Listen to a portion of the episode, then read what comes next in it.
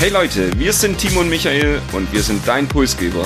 Die Inspiration für deine Zukunft. Wir wollen dir jede Woche Impulse und Inspiration mitgeben, dich mit deiner Zukunft zu beschäftigen und diese aktiv zu gestalten. Und jetzt viel Spaß mit der nächsten Episode deines Pulsgebers.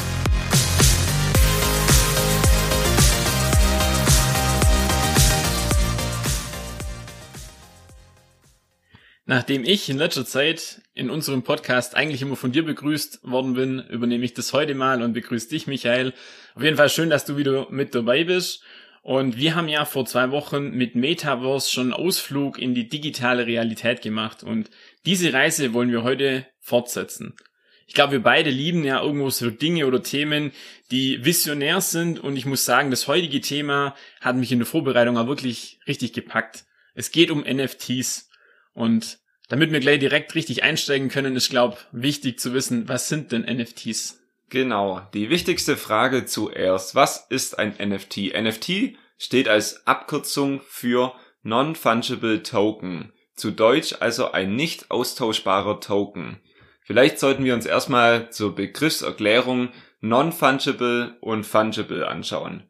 Fungible Token heißt ein austauschbarer Token. Es handelt sich also um ein mehrmals vorkommender Vermögenswert. Beispiele hierfür können die Kryptowährungen sein in der digitalen Welt oder auch physisch Gold oder Geld. Um ein Beispiel zu nennen, ich leihe dir 10 Euro und dann kannst du mir später jeden anderen 10-Euro-Schein zurückgeben oder zweimal 5 Euro. Das ist also ein mehrmals vorkommender Vermögenswert. Demgegenüber oder das Gegenteil ist jetzt ein Non-Fungible Token, ein nicht austauschbarer Vermögenswert. Also ein einzigartiger Vermögenswert. Hier als Beispiel wahrscheinlich am besten geeignet irgendein Kunstobjekt. Nehmen wir die Mona Lisa. Die gibt's auf der Welt ein einziges Mal. Die ist einzigartig und ich kann die Mona Lisa nicht gegen eine andere tauschen. Dann fehlt eigentlich nur noch das Wort Token und auch das wollen wir kurz erklären. Und zwar Token ist nichts anderes wie eine Wertmarke. Also es bedeutet auch auf Deutsch Wertmarke und es ist eine digitalisierte Form von einem Vermögenswert. Ein Token besitzt also einen gewissen Wert oder dann eben auch eine bestimmte Funktion und er kann eben auch Besitzverhältnisse letztendlich als beispielsweise digitale Besitzurkunde dann ähm, niederschreiben. Und generell gilt das Wort Token oder Non-Fungible Token für echte Vermögenswerte, aber vor allem auch für digitale Vermögenswerte. Also man kann da auch Immobilien beispielsweise oder Gemälde da damit abbilden.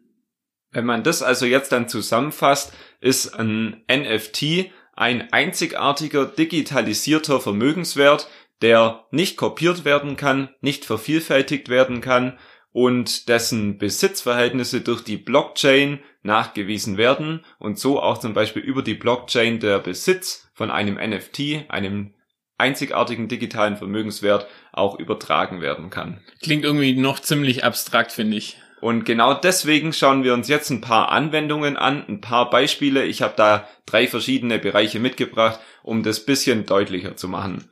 Zum einen wird NFTs oft in der digitalen Kunst angewendet.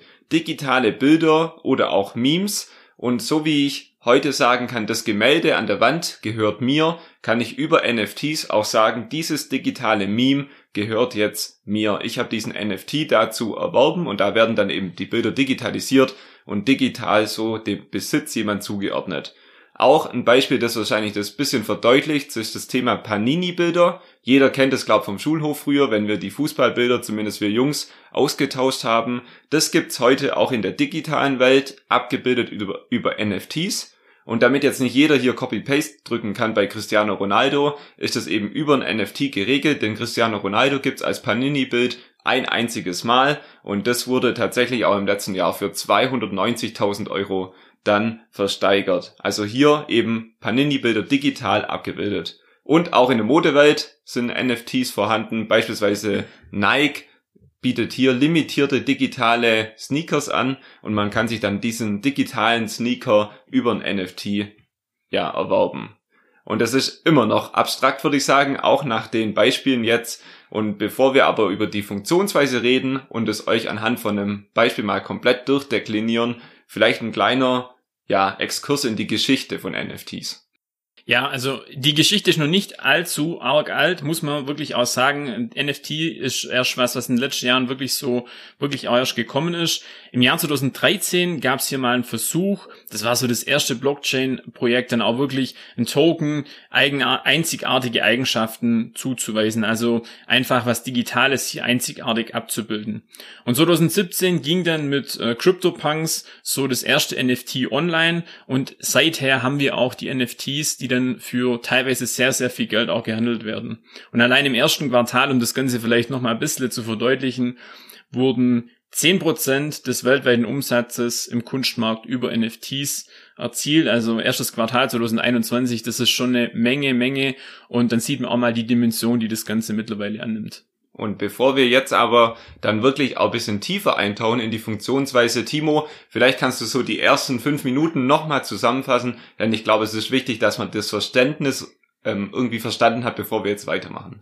Ich würde festhalten, dass es sehr, sehr viele Anwendungsmöglichkeiten gibt. Beispielsweise gibt's Kunst-NFTs, es gibt sammelbare NFTs. Ich erinnere mich da an Panini und Cristiano Ronaldo. Es gibt Gaming-NFTs und es gibt eben auch aber NFTs für Vermögenswerte aus der realen Welt, beispielsweise Immobilien.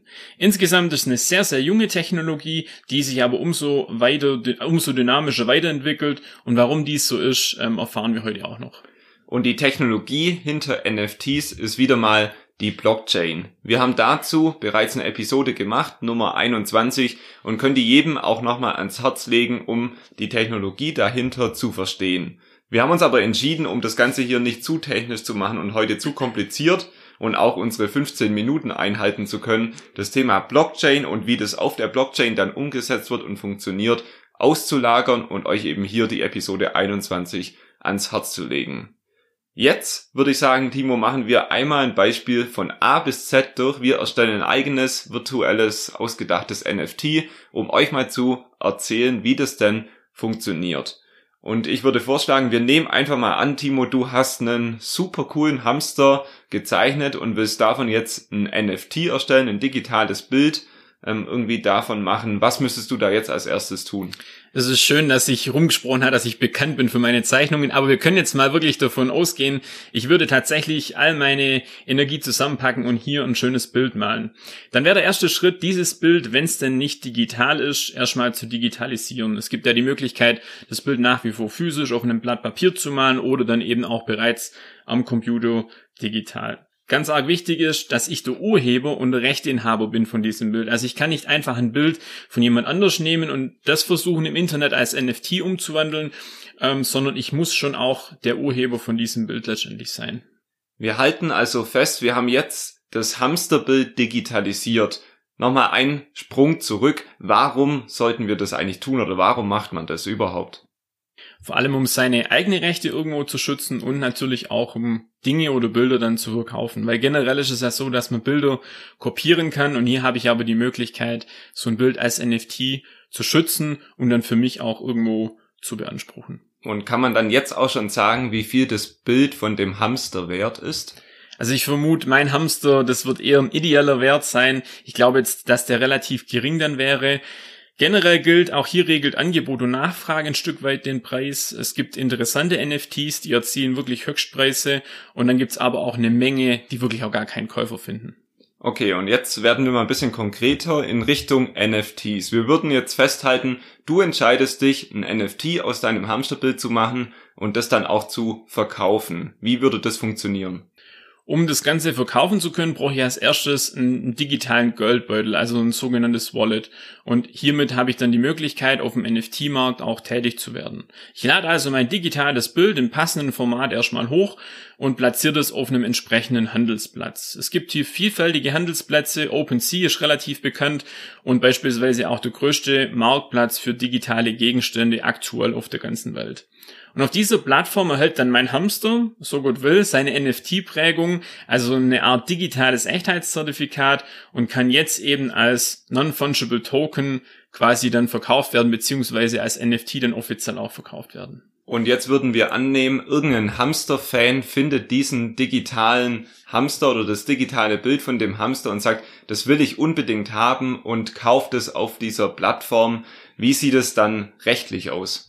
Also gehen wir tatsächlich mal davon aus, ich glaube es zwar nicht, aber vielleicht findet sich ja jemand, der meinen Hamster dann kaufen möchte. Dann gehört natürlich dem neuen Besitzer der Hamster, also der Besitz wechselt dann eben auch in digitaler Form, wird dann auch entsprechend in der Blockchain verewigt und mein digitaler Fingerabdruck, nenne ich jetzt einfach mal so als Ersteller, als Urheber von diesem Bild, bleibt aber weiterhin in der Blockchain auch gespeichert, sodass man zu jeder Zeit nachvollziehen kann, das ist der aktuelle Besitzer und die Person hat das Ganze auch erstellt oder entworfen. Und wir hoffen, dass mit diesem Hamsterbeispiel die Funktionsweise etwas klarer wurde. Ich muss zugeben, ich finde es noch spannender, als ich gedacht hätte. Und eigentlich sollten wir das wirklich wahrscheinlich auch mal real ausprobieren, so ein Hamsterbild mal hochzuladen. Oder vielleicht haben wir auch noch eine bessere Idee, als nur ein Hamster zu zeichnen. Was bleibt also hängen von der Funktionsweise? Zum einen, die Blockchain ist so die Grundlagentechnologie, um das Besitzverhältnis und den Handel mit NFTs durchzuführen. Hauptsächlich wird hierfür die Ethereum Blockchain auch verwendet. Jeder kann grundsätzlich NFTs erstellen, so wie wir beide das jetzt einmal durchgespielt haben.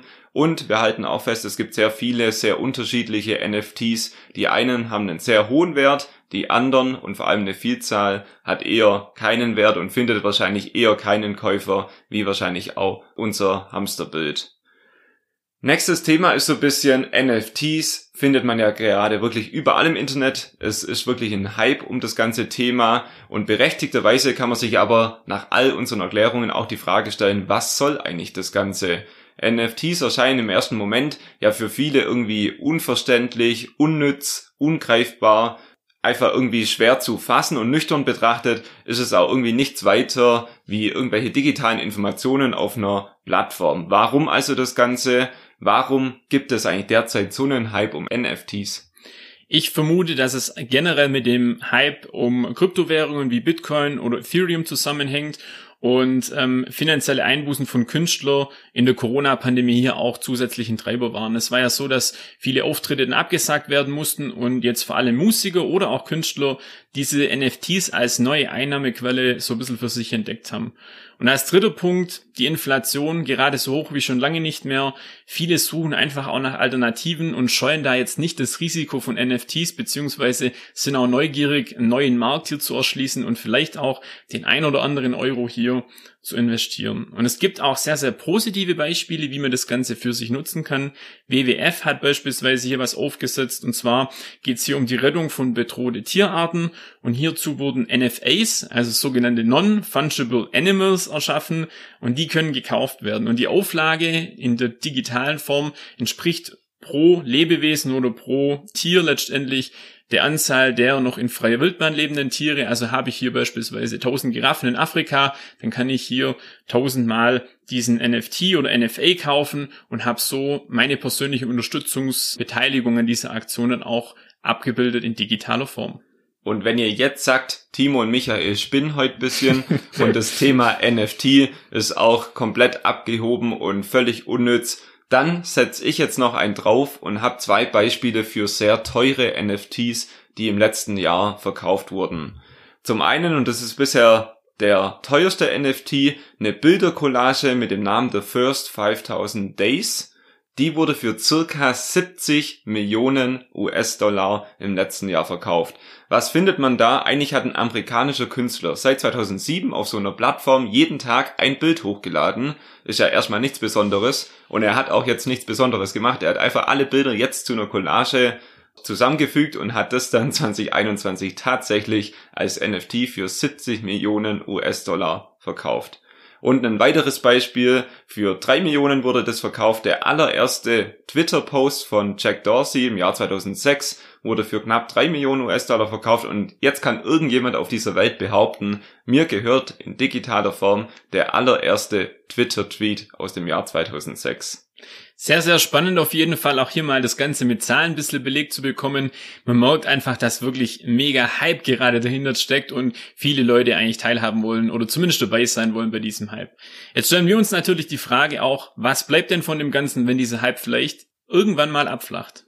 Ja, wenn der Hype abnimmt, bleibt letztendlich auf jeden Fall die Technologie, die Blockchain-Technologie dahinter und im Fall von NFT eben die Technik, Kopierschutz und Schutz von Eigentum in der digitalen Welt abzubilden. Mit NFTs kann ich in der digitalen Welt im Internet Besitzverhältnisse regeln und einige Beispiele haben wir in der letzten Viertelstunde hier kennengelernt. Sicherlich muss man aber gerade jetzt den Hype mal ein bisschen abwarten, auch insbesondere in der Kunst- und Modewelt, um dann zu sehen, welche weitere Anwendungsfälle es für NFTs in Zukunft geben wird. Ich würde es gern trotzdem nochmal mit drei Punkten zusammenfassen. Wir wissen, das ganze Thema braucht ein gewisses Maß an Vorstellungskraft und es empfiehlt sich auch hier vielleicht mal ein YouTube-Video oder so anzuschauen. Generell NFT ist ein einzigartiger digitaler Vermögenswert. Viele Anwendungsmöglichkeiten gibt es aktuell schon, beziehungsweise vor allem im Bereich der Kunst. Und es ist eine spannende Technologie, welche es jetzt erstmalig ermöglicht, ein digitales Eigentum dann für einen selber auch zu sichern. Ich glaube, so kann man das ganz gut dann komprimiert zusammenfassen. Das war also der Pulsgeber NFT Crashkurs. Wir hoffen, das war nicht zu abstrakt und wir haben das relativ einfach erklärt und ihr konntet das mitnehmen und vielleicht für weitere Recherche jetzt nutzen. Wir würden uns natürlich über Feedback und Fragen zur Episode freuen. Schreibt uns da gerne wie immer auf Instagram. Außerdem freuen wir uns auch über jede Bewertung auf iTunes oder besonders auf Spotify. Und wenn ihr auch in Zukunft die neuesten Technologien wie NFTs und Trends nicht verpassen wollt, folgt uns auf Instagram, folgt uns auf Spotify und ebenso auf LinkedIn. Und wir wünschen euch viel Spaß dabei, euren ersten Hamster als digitalen NFT zu erstellen und vielleicht einen Käufer dafür zu finden. Wir wünschen euch eine innovative Woche.